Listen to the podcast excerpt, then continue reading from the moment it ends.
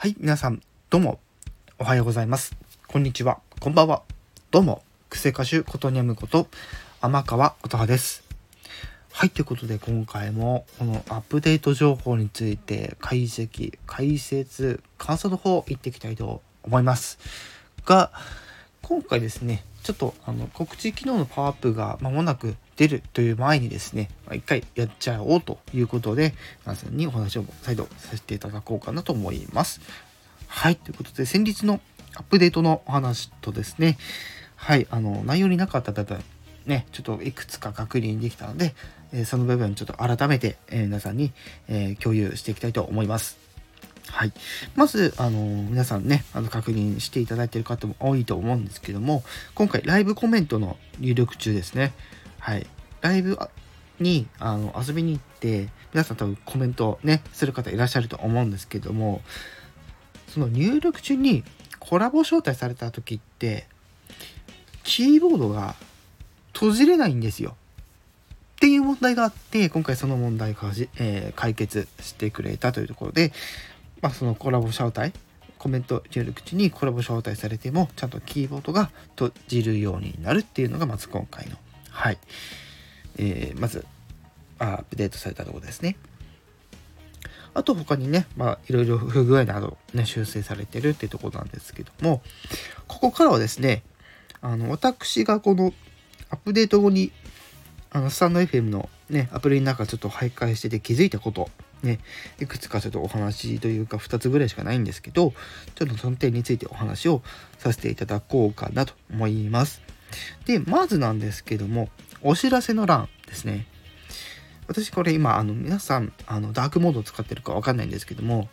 おそらくダークモードでなくてもそうなってるというところあると思うので、まずそこがそのお知らせのところですね。はい。あの画面下の方にお知らせっていうボタンがあると思うんですけども、そこを押すとですね、あの皆さんそれぞれあの登録している、ね、あのユーザーさんの最新情報とかね、来たりすると思うんですけども、ここのあの UI というかデザインがちょっと変わってまして、一つ一つの間にですね、えっと、横線、あの、細いのがちょっと一個、一本入るようになったんですけども、全部が全部そうかというとですね、実はそうではないらしく、えーとですね、これがですね、ちょっとどういう規則性なのかちょっと私もわからないんですけども、ところどころ、この端のところをちょっとね、あの空白になっている部分、まあ、いわゆるマージンって言われるものなんですけども、いわゆるそこにちょっとだけ空白があって横線いっぱいいっぱいになってないところもあったりするんですよね。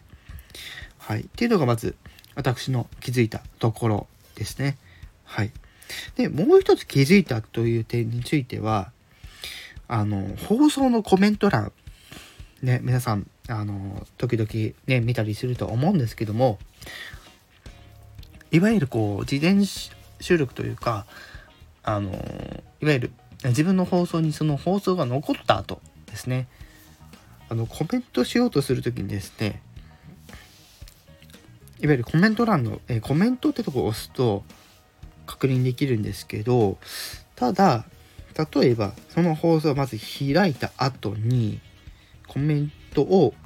押した時も同じ挙動なんですけども、ダークモードで確認するとですね、そのコメント、上の方にコメントって書いてあるんですけども、そこの部分がね、白く反転してるんですよね。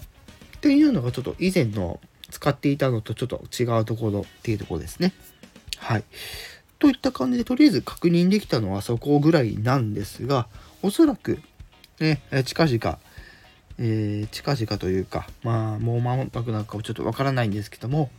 はい、予告機能がパワーアップするというお話が、果たして本当にね、本日中に来るのか、はたまた、えーまあちょっと時間かかってるのか、わからないんですけども、はい、また、えーその告知機能がパワーアップされたら、まだちょっと皆さんに、えーまどういう使い心地になってるのかお話ししていこうかなと思うんですけども、まあそうですね、今回のアップデートで、そう、私もね、ちょっとこう、地味に嬉しいところ、ね、あの、つついてくれてちょっと嬉しかったなっていうところがちょっと第一印象でしたね。はい。何よりもこのお知らせの、